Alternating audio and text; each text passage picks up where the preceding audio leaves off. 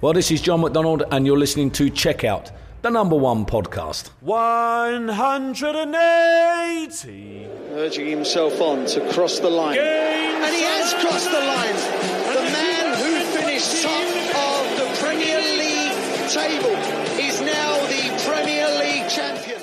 Glenn Durant gewinnt die Premier League Darts 2020. Das, liebe Hörerinnen und Hörer, war der Matchstart bei den Sky Sports Kollegen. Der Championship Dart von Glenn Durant zum 11-8 im Endspiel gegen Nathan Espinel.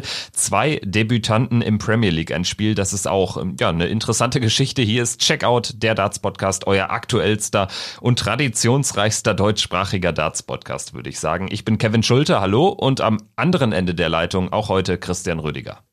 Grüß dich, Kevin, hallo und Grüße natürlich auch raus an alle, die zuhören. Vielleicht mit der offenen Frage gestartet, wie hat dir der Abend grundsätzlich erstmal gefallen? Es war ja ein sehr kompakter Abend, wie wir das von Premier League Playoffs gewohnt sind. Zum ersten Mal natürlich wegen der Corona-Krise nicht vor Zuschauern.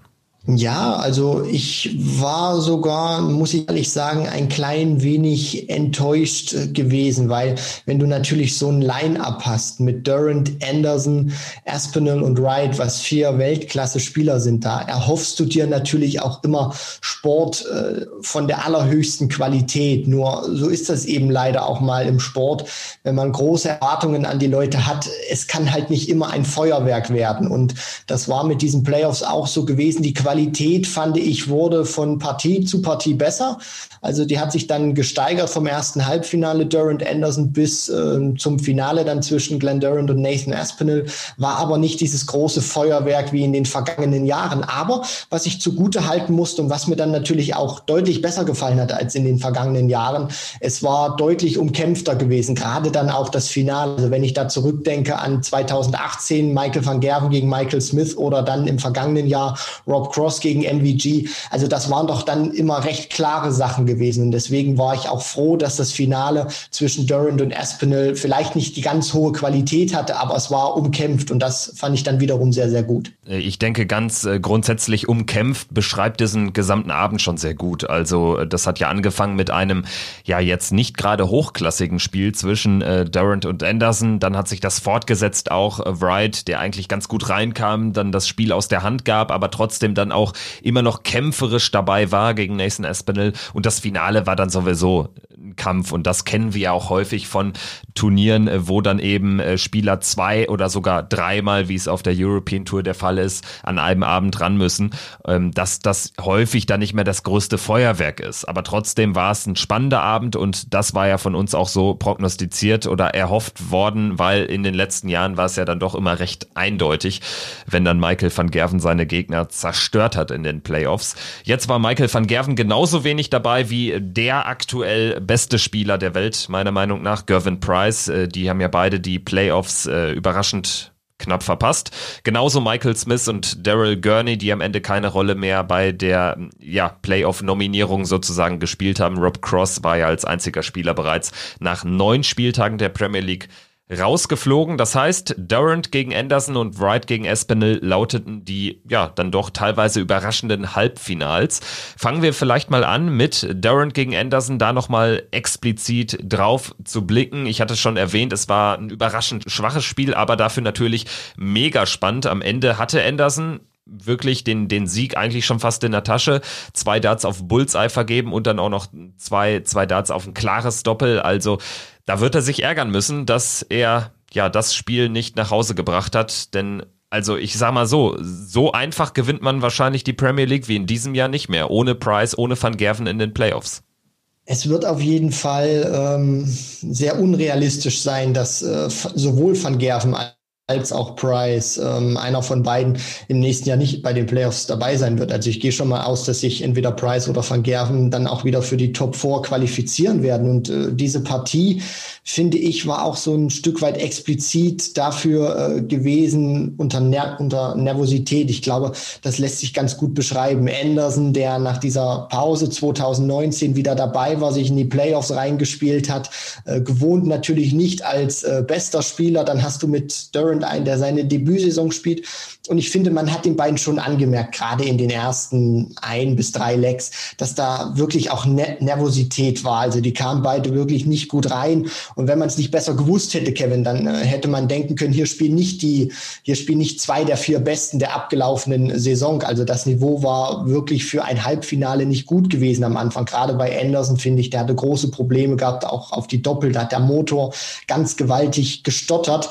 Aber er hatte dann eben auch zwei gute Momente gehabt mit der 100 124 und, und der 84, die er dann rausmacht und kam dann meiner Meinung nach mit einem relativ guten Ergebnis dann auch noch aus dieser ersten Session raus mit einem 4 zu 6 Rückstand. Also ich finde, wenn Durant das konsequenter gespielt hätte, vielleicht auch ähm, ein bisschen äh, mehr die, diese Möglichkeiten ausgenutzt hätte, die sie ihm geboten haben, dann hätte dafür Anderson auch schon relativ früh Licht aus sein können. Aber das, das, das war es eben nicht gewesen, weil er eben sein Niveau auch nicht nach oben schrauben konnte und dann kommst du da nach, nach dieser Pause zurück und Anderson dreht diese Partie plötzlich und Durant steht auf einmal mit dem Rücken zur Wand und dann, auch wenn er diese Partie, finde ich, nicht gut gespielt hat, Glenn Durant, aber er hat das gezeigt, was ihn ausmacht, finde ich, als er dann hinten lag und dann mit dem Rücken zur Wand 113 und 64 checkt und jeweils nur ein Dart aufs Doppel hat. Er wusste, wenn er die nicht macht, dann ist er höchstwahrscheinlich raus. Dann ist dieses Abenteuer Premier League 2020 äh, für ihn vorbei.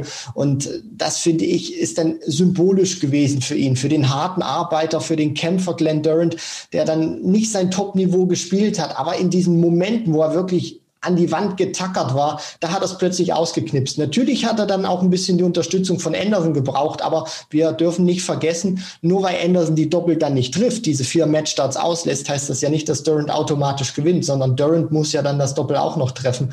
Und dann finde ich, haben diese Druckmomente gegen Ende, diese Finishes und dann natürlich eben auch, dass er äh, diese Fehler von Anderson ausgenutzt hat, ist er meiner Meinung nach dann auch verdient ins Halbfinale, äh, ins Finale eingezogen, auch wenn er sich da ein bisschen durchgewuselt hat, aber es hat einfach gezeigt, dieser Mann, egal wie schlecht er vielleicht auch mal spielt, er kann mit Druck einfach verdammt gut umgehen und er ist einfach in diesen absoluten Crunch-Time-Momenten sehr häufig da.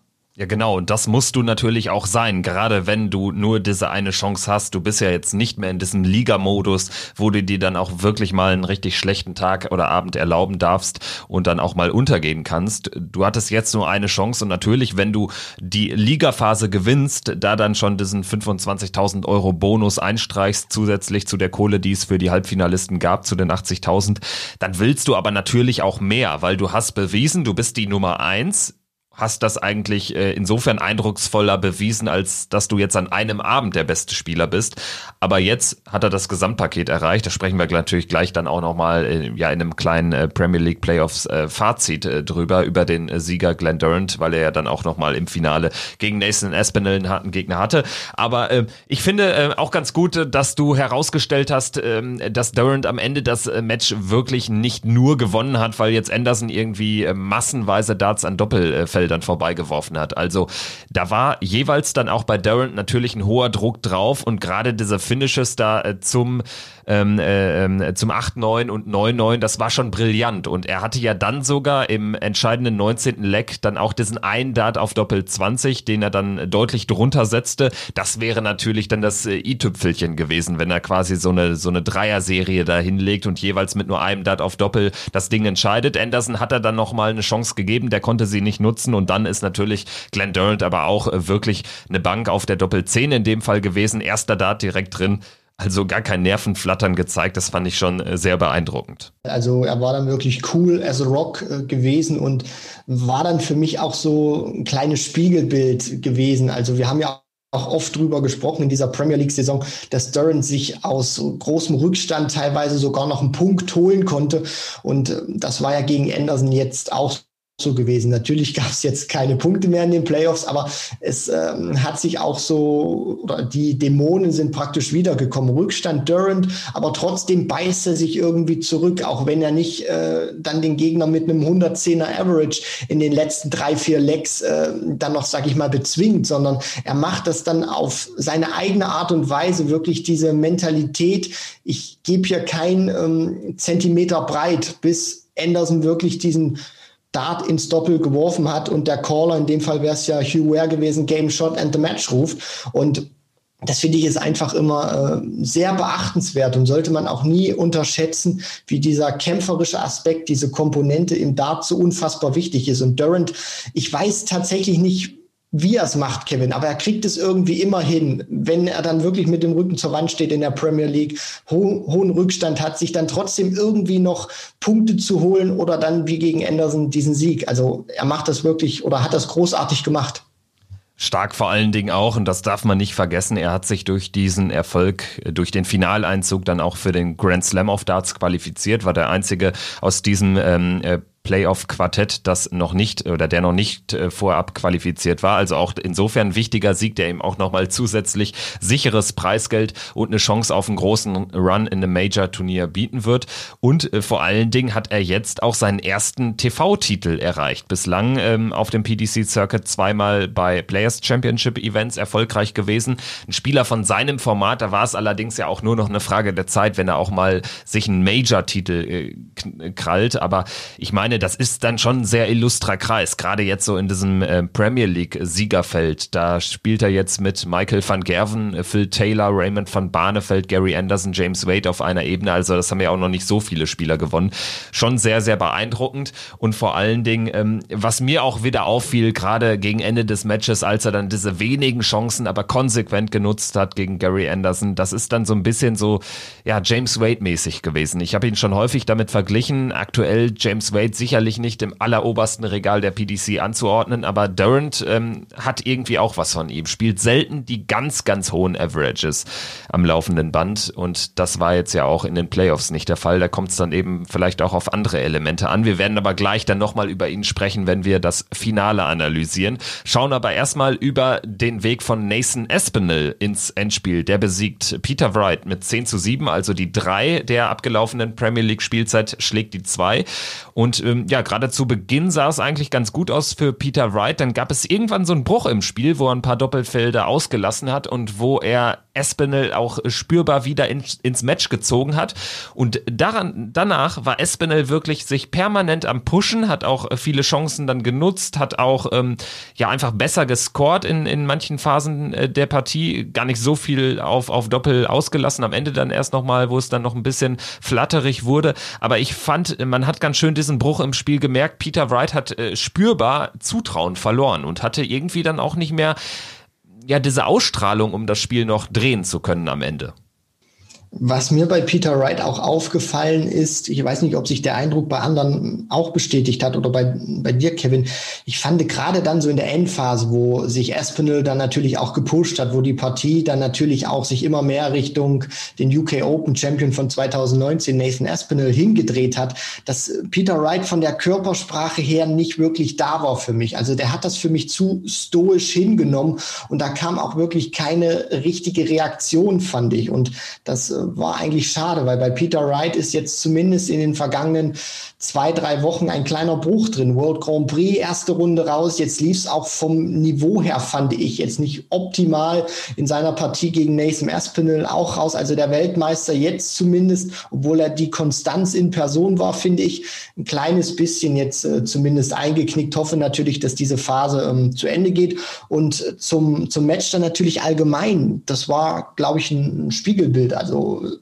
zu, zumindest am Anfang. Also es ging vom Scoring her recht gut los, beide mit einer 180 im ersten Leg. Da dachte man sich, okay, äh, das, das Warm-up zwischen Anderson und Durant, aber jetzt geht's äh, richtig los, jetzt knallt sie richtig und dann kam es auf, auf die Doppel. Also dann war dieses gute Gefühl, was ich hatte, relativ schnell wieder weg, weil was die beiden so am Anfang gerade auf die Doppel produziert hatten, das war ja abtörend gewesen. Es war zäh, es war, war mühsam.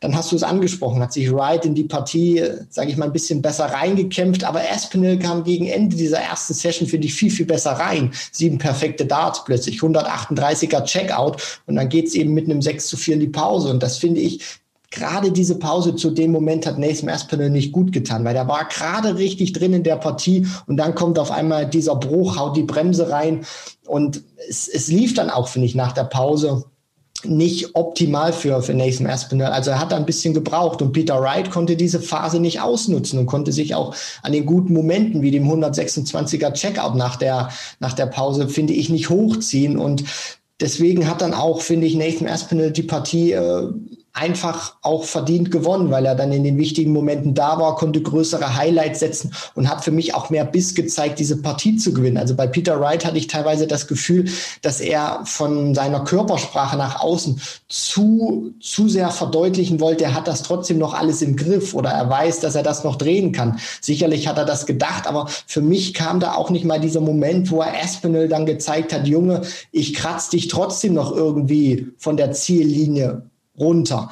Also das hat mir ein Stück weit gefehlt. Deswegen fand ich, ist dann Aspinall auch gegen Ende verdient ins Finale eingezogen und Peter Wright äh, hat sich gegen Ende, finde ich, nicht so wirklich gewehrt. Also da, da kam zu wenig, fand ich. Ja, und dann müssen wir auch wieder konstatieren, das hatten wir jetzt auch in unserer Vorschau schon mal erwähnt und auch in der, in der ja, Matchplay und Grand Prix Nachbetrachtung, dass Peter Wright einfach zu früh dann ausscheidet bei diesen ganz großen Events seit seinem Weltmeistertitel. Er hat das Masters direkt das erste Major-Turnier, generell das erste Event nach äh, der WM 2020 äh, für sich entschieden. Danach kam dann aber eigentlich ja, man kann nicht sagen, es kam nicht mehr viel, weil die Leistung auf dem Floor, die waren ja vor allen Dingen brillant und er hat auch immer mal wieder sein Können aufblitzen lassen, jetzt zum Beispiel in dieser Ligaphase der Premier League, als er da Van Gerven äh, mit 8-8, äh, mit 8-1 von der Bühne schrubbt.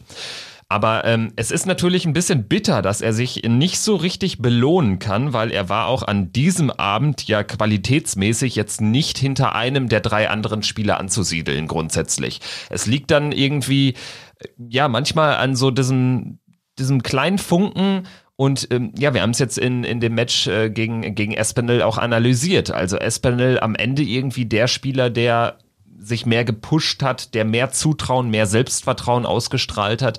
Und da muss sich Peter Wright dann schon fragen, ähm, war das irgendwie die richtige Körpersprache? Wäre da nicht noch mehr drin gewesen? Denn auch Nathan Espinel, muss man auch mal äh, wirklich äh, bilanzieren, hat auch schon mal bessere Abende erlebt. Das war jetzt für Nathan Espinel ein guter Abend, aber jetzt auch kein herausragender Abend, an dem man ihn nicht bezwingen kann. Und ähm, dass man, äh, dass das möglich war, dass er nicht unschlagbar gewesen ist an dem gestrigen Abend in der Ryco Arena in Coventry. Das hat dann Glenn Durant im Endspiel auch eindrucksvoll unter Beweis gestellt. Ähm, wie hat dir denn das Finale gefallen? Durant gegen Espinel, A von der Qualität, B vom Matchverlauf, C so von der, von der Dramaturgie am Ende? Von der Qualität hat es mir gerade am Anfang sehr gut gefallen. Also da hat man natürlich auch gemerkt, ähm, Durant hat das ganz schnell aus den Gliedern geschüttelt, wusste natürlich auch, eigentlich kann ich nicht zweimal so schlecht spielen an einem Abend. Das hat er auch im Interview dann gesagt. Espinel hat das dann auch nochmal nach oben geschraubt. Und was mir natürlich auch auffiel, gerade vom Matchverlauf, es gab relativ wenige Breaks, gerade dann auch so wirklich in der Anfangsphase, beziehungsweise gar keins. Also sie haben sich ja wirklich schwer getan, den Gegner zu breaken breaken, obwohl sie eigentlich viele Chancen hatten, sowohl Durant als auch Aspinall. Und das hat mich überrascht, weil gerade Durant, der so ein erfahrener und ausgepuffter alter Fuchs ist, dass der dann nicht diese Möglichkeit nutzt. Und Aspinall auf der anderen Seite, der, der Jungspund natürlich noch im, im Darts, dass der dann, sage ich mal, diese Fehler dann auch nicht ausnutzen konnte. Und so hat sich das dann natürlich hochgeschaukelt, 5 zu 5 in die Pause. Und ähm, ja, dann hat sich das natürlich eben, oder dann hat Durant das ein Stück weit auf seine Seite gezogen, hat dann das, das Break geschafft, ist dann auch ähm, fortgezogen auf 8 zu 6, weil er die 127 ausgecheckt hat dann natürlich auch und dann finde ich, hat er das auch routiniert gespielt. Also es war dann gegen Ende vielleicht nicht mehr die ganz große Qualität, aber es war spannend zu sehen, vor allem auch vom, vom Matchverlauf her. Gut angefangen, beide haben Break-Möglichkeiten, nutzen sie nicht, wiederholt nicht. Also das hat sich ja durchs, durchs ganze Match gezogen. Und dann hat Durant eben diesen, diesen kleinen Funken Vorsprung, den er sich dann erarbeitet hat, weil er in diesem einen Moment dann eben doch da ist, wo Aspinall dann patzt. Und das hat er sich dann auch nicht mehr nehmen lassen. Und deswegen fand ich, war es ein ganz entscheidender äh, Vorteil natürlich, obwohl das eigentlich logisch ist, dass er sich dann das Break geholt hat. Und ähm, auch wenn er gegen Ende noch mal ganz kurz gewackelt hat, Durant mit den Matchstarts, die er da ausgelassen hat. Aber da war Aspinall dann auch zu weit weg gewesen, weil Durant finde ich, das dann gegen Ende zumindest dann auch gezeigt hat, wenn er dann einmal vorne ist, ist es verdammt schwierig, ihn dann nochmal zu bezwingen. Deswegen ähm, konstatieren, nicht die allerhöchste Qualität, aber mir hat das Finale trotzdem gut gefallen, weil es umkämpft war, weil es spannend war und weil es immer wieder äh, sehr crucial Momente hatte, wie die Engländer so schön sagen. Ja, ganz genau. Beide hatten natürlich einen extrem starken Anwurf. Das hat man auch dann gemerkt, als dann Glenn Durant dieses so, ja, im Nachgang muss man sagen, spielentscheidende Break gelingt zum 8 zu 6. Und äh, da die Reaktionen waren ja ganz schön. Nathan Espinel im Hintergrund grämt sich und weiß, das kann jetzt ja, der entscheidende Dart zum Sieg für Glenn Durant und zu seiner eigenen Niederlage gewesen sein. Und Glenn Durant, der kommt für seine Verhältnisse in dem Moment auch richtig kämpferisch aus sich heraus und sagt sich äh, oder schreit in sich herein, das nehme ich mir jetzt, das lasse ich mir jetzt nicht mehr, ähm, ja, vom, vom Tablett nehmen von Nathan Espinel. Und so kam es dann auch. Letztendlich war dieses Break entscheidend. Am Ende, ja, dann lässt er noch mal einmal drei klare aus. Nathan Espinel kommt ja dann auch mit der Triple 18 direkt rein in seine Aufnahme. Also ein weiteres Triple hätte dann natürlich ihm die Möglichkeit gegeben, Doppel zu haben. Bekommt er nicht. Das wäre natürlich dann noch mal ein mega Turnaround gewesen. Aber auch dann hätte Durant immer noch den Anwurf im dann vielleicht spielentscheidenden 21. Leck bekommen. Also ich habe ihn am Ende auch gar nicht mehr so gefährdet gesehen. Also gerade das letzte Leck, dass er sich überhaupt da drei klare Fehldarts auf das Doppel leisten kann, das sagt ja dann auch einiges aus. Ich würde sagen, er ist der verdiente Premier League Champion, wenn er ja, gegen Anderson diese Chance dann bekommt, dann muss man sie eben auch erst nutzen und im Finale war er dann dieses Mühe besser. Am Ende ganz schön auch die, die Interviews ähm, äh, bei den Kollegen von Sky Sport. Nathan Espinel hat sich als sehr fairer, fair, äh, fairer Verlierer erwiesen, fand ich. Und Glenn Durant, da hat man gemerkt, was ihm dieser Sieg bedeutet. Also eine Viertelmillion an Preisgeld, 250.000 Pfund und dann auch noch diese 25.000 Pfund extra, die es für den äh, Ligasieg gab. Also das ist ein fetter Zahltrag. Das sind äh, ja fast drei Lakeside WM-Titel. Richtig, Kevin, du sprichst es an. Also das war ein richtig fetter Zahltag, den Glenn Durant äh, sich da auch erspielt hat und erarbeitet hat, weil wir dürfen auch nicht vergessen, das war eine verdammt schwierige äh, Saison gewesen, diese Premier League 2020. Es ging alles normal los in diesem Wochenrhythmus, wie wir das immer kennen. Und dann, ja, äh, ich glaube, das Wort muss ich jetzt nicht wiederholen. Das haben wir in den vergangenen Monaten so oft gehört, was dann passiert ist, was über uns hereingeprasselt ist auf der Welt, haut die Bremse vollkommen rein und dann überlegt man sich natürlich, wie kann man das zu Ende spielen. Und gerade dann natürlich auch für Durant, der äh, geführt hat, der ja dann natürlich auch auf Social Media immer unterwegs war und äh, als die PDC immer was gepostet hat über die Premier League, dann äh, drunter kommentiert hat, sind die Neuigkeiten vielleicht, Glenn Durant wird zum Premier League Champion 2020 2020 erklärt. Und dass er das dann natürlich auch noch unter den Umständen so durchgezogen hat, weil wir dürfen nicht vergessen, wir reden jetzt hier äh, über die Finals am 15. Oktober, heute aufnehmen am 16. Ähm, normalerweise wäre das im Mai schon zu Ende gewesen und diese längste Premier League-Saison aller Zeiten zu gewinnen unter den Umständen und wir dürfen auch nicht vergessen, auch wenn er ein dreimaliger BDO-Weltmeister ist, der hat seine Debütsaison gespielt und ähm, wir werden ja jetzt, glaube ich, noch zwei, drei Minuten über Glenn Durant sprechen. Deswegen ähm, erspare ich das jetzt erstmal noch, was ich, was ich sagen möchte und ähm, werde das dann gleich noch reinhauen, Kevin. Aber zunächst erstmal muss ich wirklich sagen, Chapeau, wie er das gemeistert hat. Auch Chapeau, Nathan Aspinall. Ich meine, wir haben ja zwei De Debütanten gehabt im, im Premier League äh, Endspiel. Also das gab es, glaube ich, noch nie in dieser Konstellation, dass sich wirklich beide durchgesetzt haben. Deswegen ist für beide ein großartiger Erfolg. Durant hat es gewonnen und ich denke auch mal, äh, Nathan Aspinall wird noch in den nächsten Jahren die eine oder andere Chance bekommen, sich die Krone zu holen. Ja, ich würde sagen, die einzigen Debütanten bislang, die das Finale erreicht haben, waren Phil Taylor und Colin Lloyd 2005 in der ersten Ausgabe der Premier League. 16 zu 4 hat damals. Ja, genau, genau, stimmt. Äh, und Van Gerven natürlich 2013, äh, als er dann auch gegen Taylor gewonnen hat. Aber das einzige Mal eben, dass beides Debütanten waren im Endspiel, das eben in der ersten Auflage logisch und jetzt, also das ist schon ähm, ja ein Überraschungsfinale gewesen. Also wenn man äh, das ähm, oder darauf gewettet hätte vor Beginn der Premier League, dann hätte man wahrscheinlich sehr viel Geld gewinnen können. Natürlich war es jetzt auch generell ein verrücktes Playoff-Event ohne Price und Van Gerven. Auch das ähm, haben wir eben äh, nochmal angerissen und haben wir natürlich auch in äh, diesen ähm, vielen Tagen Premier League on Block äh, immer lang und breit diskutiert. Ich würde sagen, Durant ist insofern auch der verdiente Champion, als dass er die Nummer eins war nach sechs Spieltagen, die noch äh, vor Corona stattgefunden haben, dass er die Nummer eins war, dann nach dieser Zeit in der Bubble von Milton Keynes und jetzt eben auch die Nummer eins gewesen ist am Playoff-Abend. Und ja, also insofern kann man da wirklich nur sagen, Chapeau, Glenn Durant, verdienter Sieger, aber auch Nathan Espinel nimmt einiges an Preisgeld mit und kann sich auch ja wirklich, wirklich freuen, wird sicherlich auch ähm, noch die ein oder andere Chance bekommen in der Premier League. Auch da können wir im Nachgang vielleicht nochmal drüber reden, wer denn da so nächstes Jahr ähm, ja sich für qualifizieren sollte und teilnehmen äh, sollte an der Premier League Darts.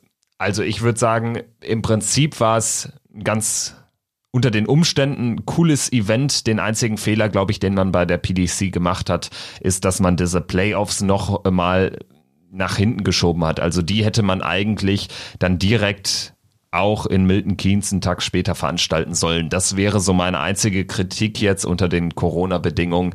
Das war jetzt ein bisschen unglücklich, weil so ist jetzt äh, dieses Playoff-Event auch ein bisschen zwischen Grand Prix und European Tour. Also das ist ein bisschen unglücklich gewesen. Und ich fand auch deshalb hat es jetzt irgendwie nicht so richtig den, den, groß, den größten Hype erzeugt. Ja, es ist natürlich jetzt auch auch äh, was gewesen, was wir auch schon besprochen hatten, Kevin. Also jetzt natürlich gerade, weil du ähm, zwischen März und äh, Mai beziehungsweise Juni auch viele Turniere ausfallen lassen musstest, hat man das natürlich jetzt auch versucht oder man versucht das ja alles nachzuholen und äh, packt das jetzt natürlich in diese Winterzeit beziehungsweise Herbstzeit mit rein. Und ähm, ich möchte da der PDC vielleicht nicht so den allergrößten Vorwurf machen, weil ich bin immer ein äh, Befürworter dafür oder würde es natürlich super finden, ähm, wenn die Playoffs trotzdem vor Fans stattgefunden hätten. Also sie haben das ja zumindest noch angekündigt, hatten das ja auch erst versucht, aber es wurde dann auch jedem und auch mir sehr schnell klar, dass äh, wenn tatsächlich Fans zugelassen werden, werden es nicht viele sein. Und dann kam natürlich auch aufgrund dieser Entwicklung, äh, war dann natürlich auch jedem klar, die werden dann doch nicht mehr so ähm, ja, stattfinden, wie es die PDC eigentlich geplant hat. Also man hatte ja dann tatsächlich noch geplant, die wirklich vor Fans zu spielen. Und jetzt kommt natürlich alles zusammen. Wir haben die European Tour Events, wir haben dann World Cup, wir haben European Darts Championship. Ähm, deswegen hat man die Playoffs, die ja eigentlich noch für ein bisschen später geplant gewesen wären, ähm, vorverlegt, jetzt zwei Tage nach dem Grand Prix Finale oder besser gesagt drei. Das ist natürlich auch nicht optimal gewesen. Äh, Im Nachhinein, klar, Kevin, hast du vollkommen recht, sind wir immer schlauer und ähm, wäre es natürlich besser gewesen, vielleicht auch von, von den Qualitätsstandards her, dass äh, sie direkt äh, an, diese, an diesen On-Block da ausgeführt worden wären, den man da gespielt hat in Milton Keynes, dann wäre es vielleicht auch ein bisschen anders ausgegangen. Da wäre Peter Wright in einer besseren Form gewesen. Gary Anderson war da richtig gut drauf. Ob da sich Glenn Durant durchgesetzt hat, weiß ich nicht.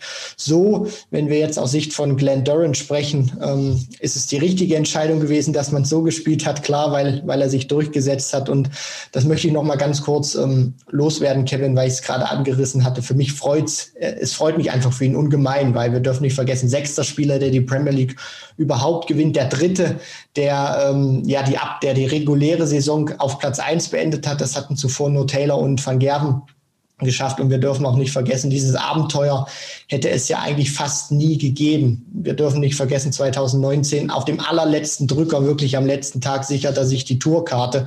Und als Leute ihn dann noch gefragt haben, wie schätzt du das ein? Wirst du vielleicht irgendwann Premier League spielen?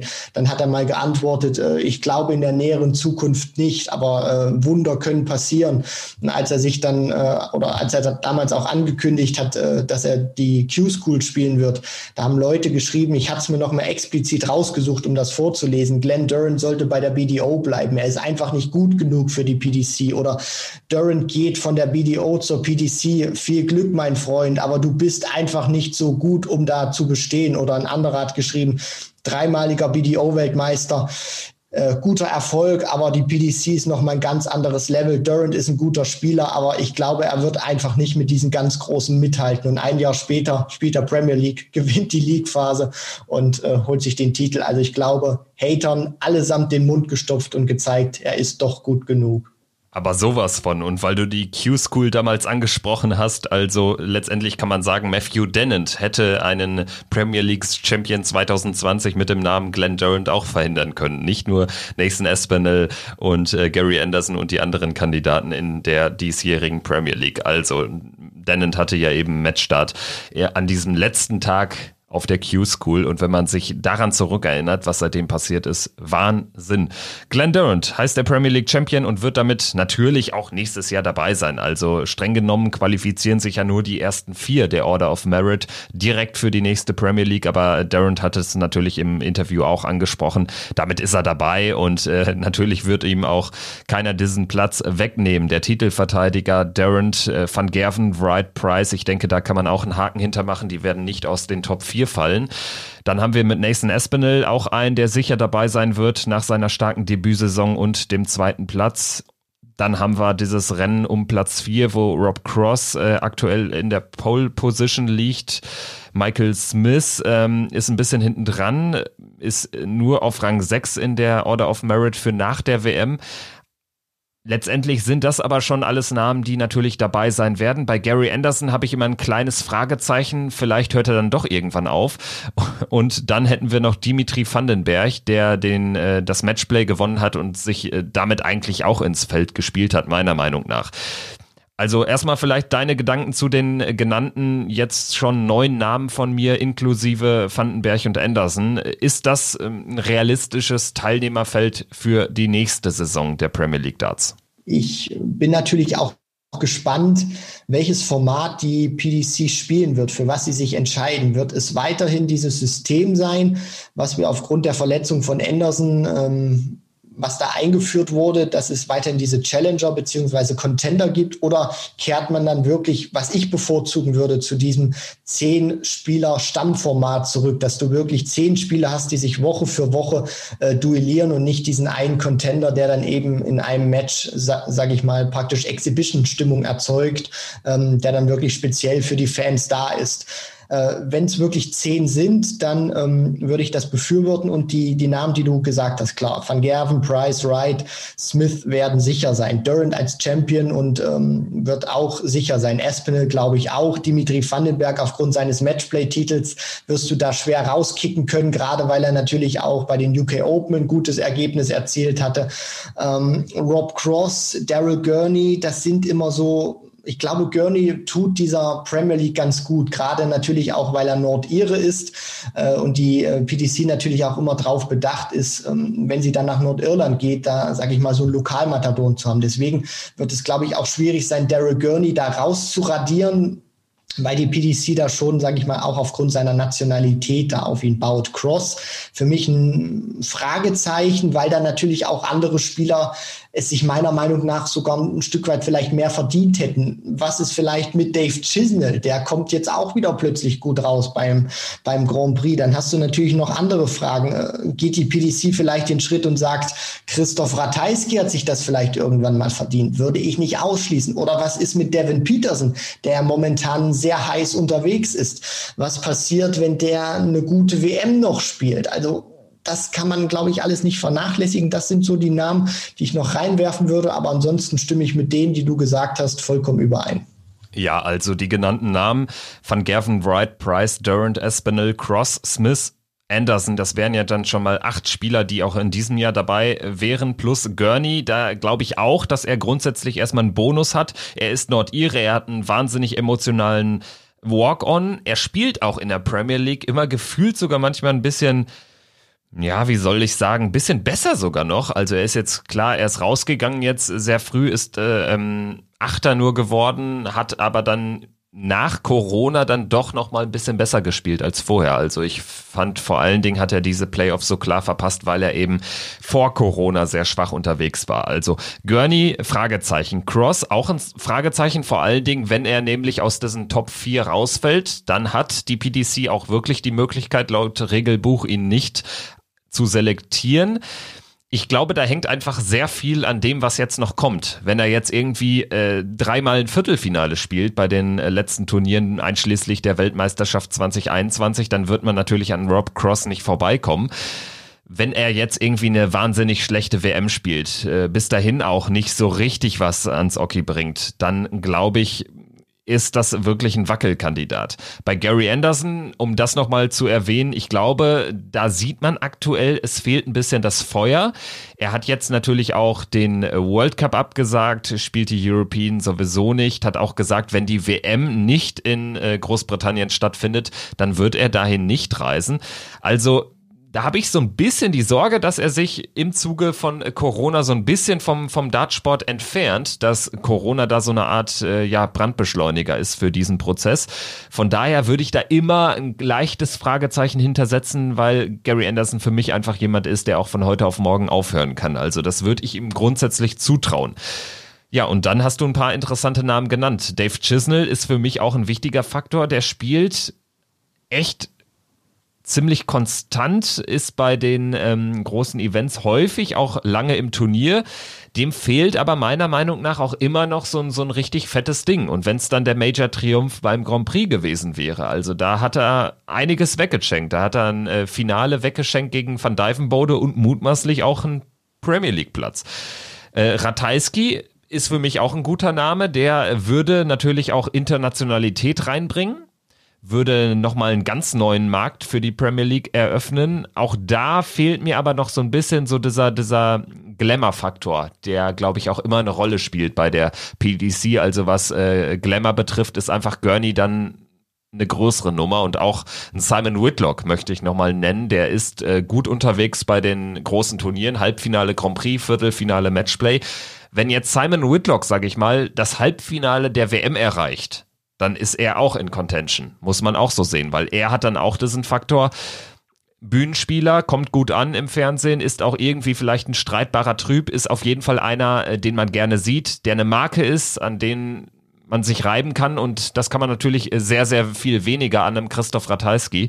Ja, und Devin Peterson ist auch gut, dass du den nochmal droppst, wenn der jetzt irgendwie weit kommt im Halbfinale. Der hat auch diesen Glamour-Faktor, würde sogar Afrika auf die Landkarte der Premier League bringen. Also ja, es gibt da einige Optionen. James Wade haben wir jetzt zum Beispiel gar nicht genannt, aber der spielt für mich auch einfach zu schwach und hat ähm, ja jetzt auch zuletzt ja die Nominierung nicht bekommen. Also das wären jetzt auch im Prinzip meine Namen gewesen und ich denke, da können wir insofern Haken hintermachen oder würde dir jetzt ganz spontan noch irgendeiner einfallen?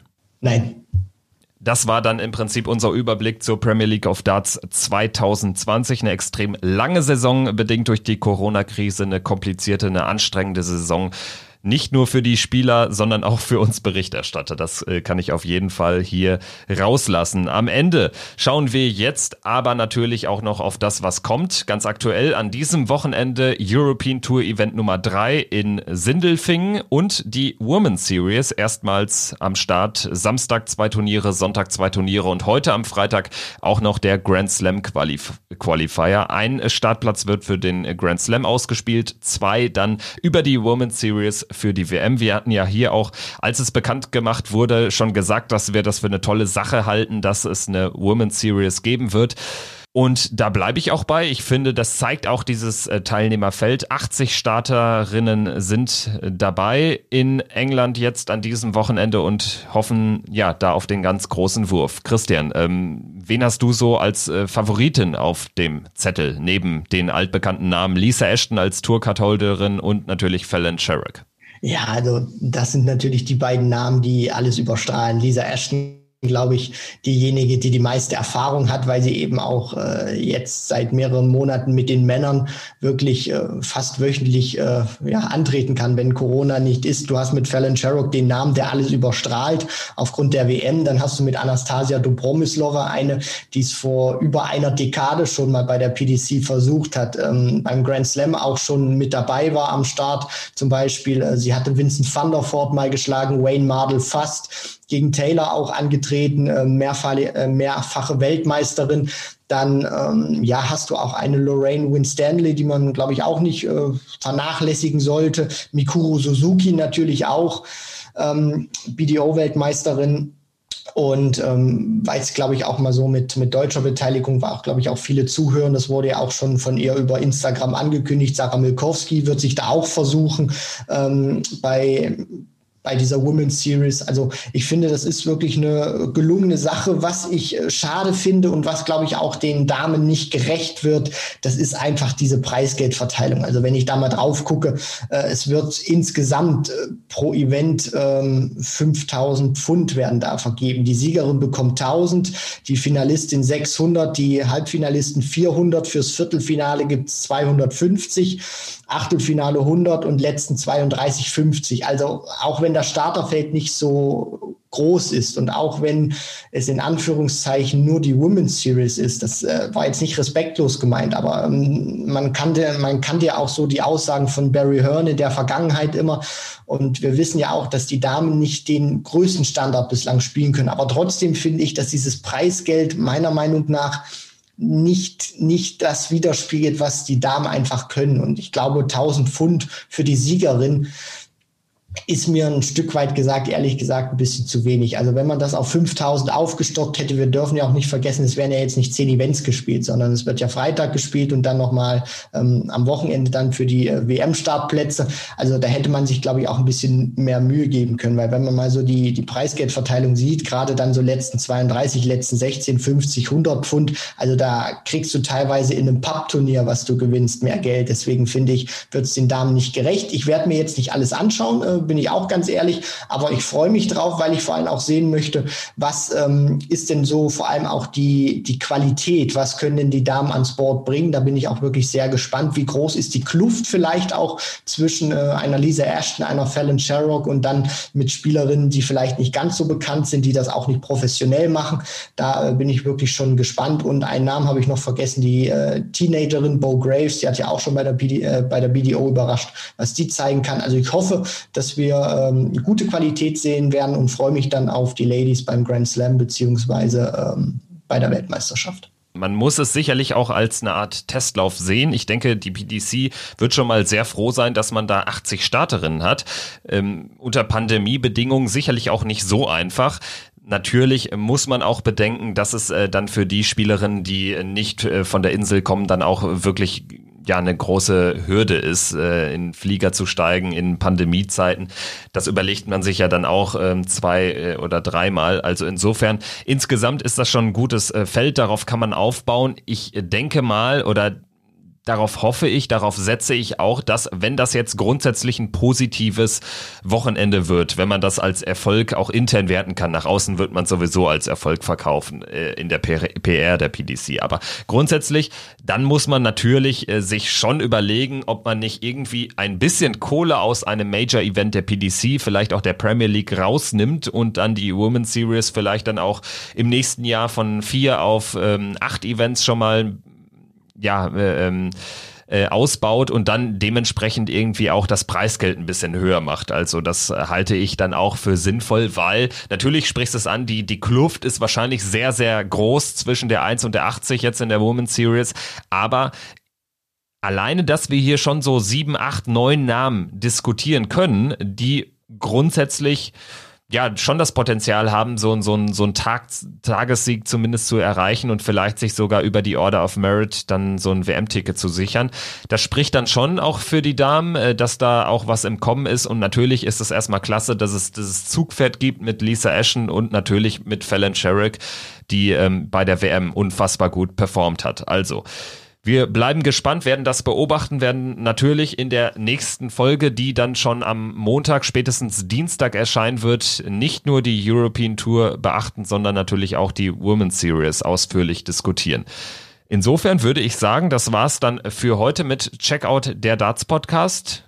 Wir freuen uns auf die neue Folge, freuen uns auf dieses Wochenende zwar ohne Major, aber dafür mit sehr viel Spannung. Also ich bin immer ähm, fast froh, wenn äh, so ein Wochenende ansteht und jetzt äh, keine World Series Finals oder so. Also irgendwie, wenn ich ehrlich bin, freue ich mich mehr auf ähm, dieses Darts-Wochenende, als ich mich jetzt auf die Premier League Playoffs äh, gefreut habe. Also muss ich auch ganz ehrlich sein. Wir haben einen großen Mix auf jeden Fall drin. Bei der European Tour, vielleicht schaffen da oder schafft da der ein oder andere Deutsche wieder eine, eine Überraschung. Max Hopp kann sich jetzt wieder im WM-Rennen noch besser platzieren. Gabriel Clemens, vielleicht schafft er auch äh, zum ersten Mal den Sonntag zu spielen. Dann hast du natürlich noch ein vollkommen anderes äh, Turnier beziehungsweise Serie mit der Women's Series. Also du hast viele Namen, die du an diesem Wochenende hören kannst beziehungsweise auch sehen kannst. Also da ist eine große Abwechslung geboten und ich hoffe natürlich auch, dass ähm, wir dann dann würdige Sieger haben werden und sehr, sehr viel Spannung. Folge Nummer 114 von Checkout. Wir freuen uns auf die 115. Anfang nächster Woche und würden uns natürlich dann auch über Begleitung freuen, darüber, wenn ihr einschaltet. Und natürlich könnt ihr auch immer zu jeder Zeit uns Nachrichten hinterlassen, zum Beispiel irgendwie bei Instagram oder so. Ihr macht das schon. Bis dahin, macht's gut. Tschüss.